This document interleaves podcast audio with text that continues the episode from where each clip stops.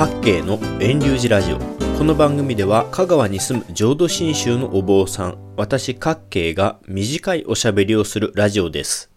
家族葬という新しい言葉は10年ほど前から徐々にテレビ、マスコミ、インターネットなどで広まっています。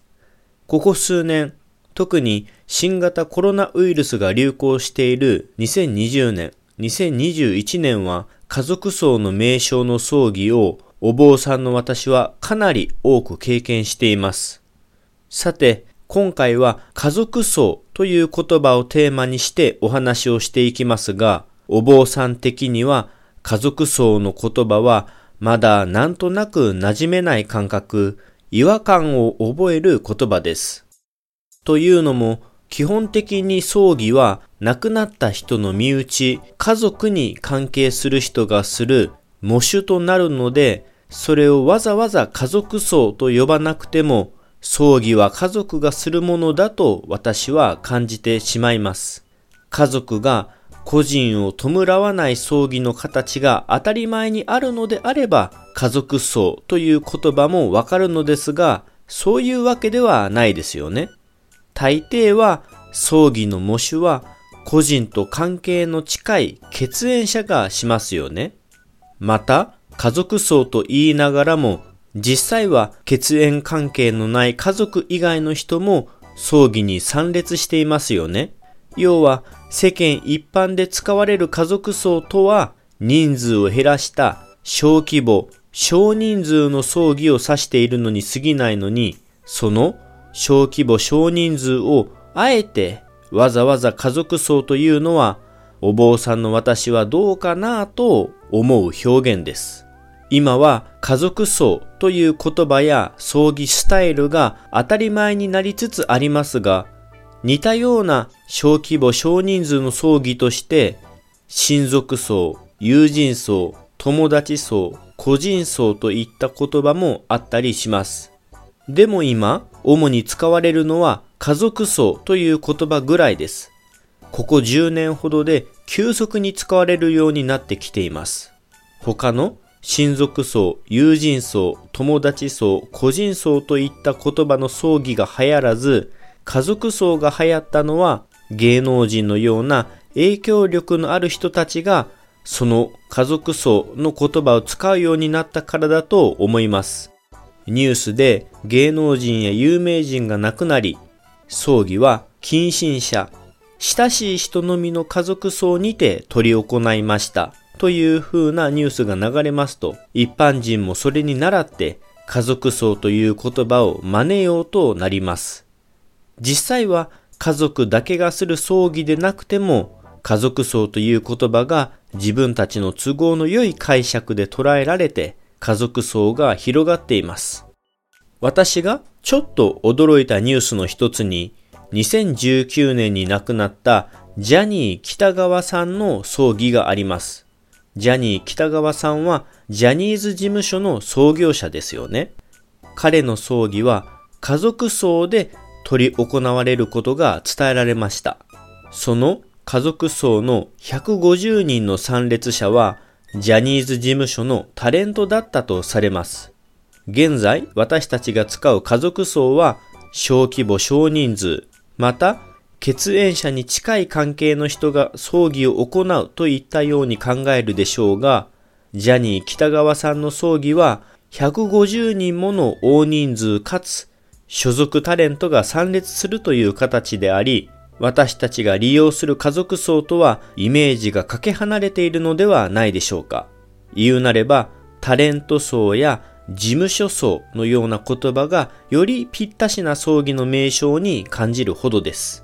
こんな風に家族層と思いにくいような葬儀であっても、実際は家族層の言葉が使われるのは、そもそも家族葬という言葉には厳密な定義がないからです。家族葬の意味、定義は総裁業者によってバラバラで統一されておらず、それぞれが自由な解釈で家族葬を使っています。一般的には個人の血縁者が葬儀の模試を務めた小規模、少人数な葬儀を家族葬と説明されます。決して家族葬は家族だけしか葬儀に参列できないわけでもなく、人数はほんの数名しか参列できないわけでもありません。家族葬の意味、定義は葬儀者によってバラバラなように、その家族葬という言葉を利用して葬儀をする人たちもまたバラバラに自分たちの主観で自分たちが呼びたい範囲の関係や自分たちが行いたい規模の葬儀を家族葬という言葉にはめ込んでいます。お坊さんの私の感想をまとめますと、家族葬という言葉が嫌いなのではなく、家族葬という言葉の使われ方がどうも心に引っかかるところです。理由は葬儀は個人と近い人、家族が行うものが今も当たり前の形だからだと感じるからです。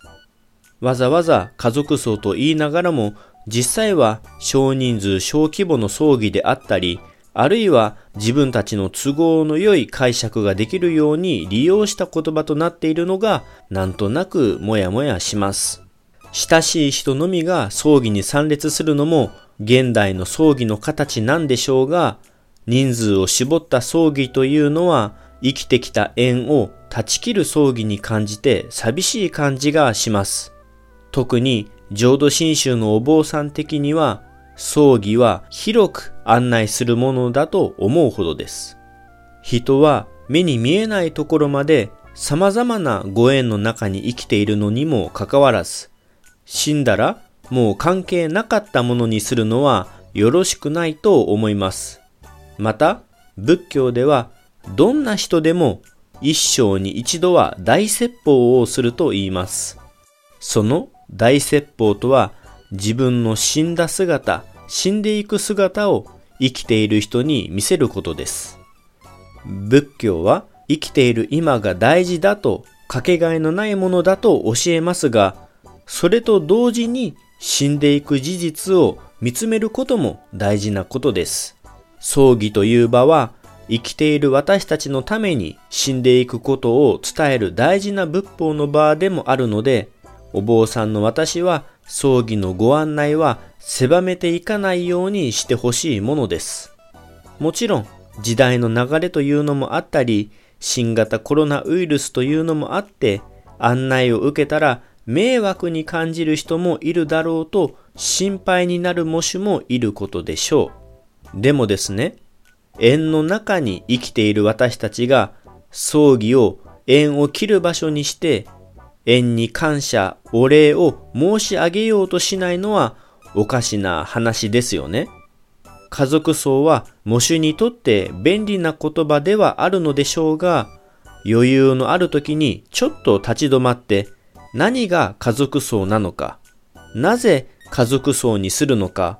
本当に案内をしなくていいのかといったことなどを考えてほしいなと思います。2021年5月4日の各県のラジオはここで終了します。来週もまた聞いてくださいな。ポッドキャストでも配信していますので、iTunes などでレビュー評価登録してくれたら嬉しいです。遠慮寺各系ブログも続けているので、興味のある方はぜひご覧ください。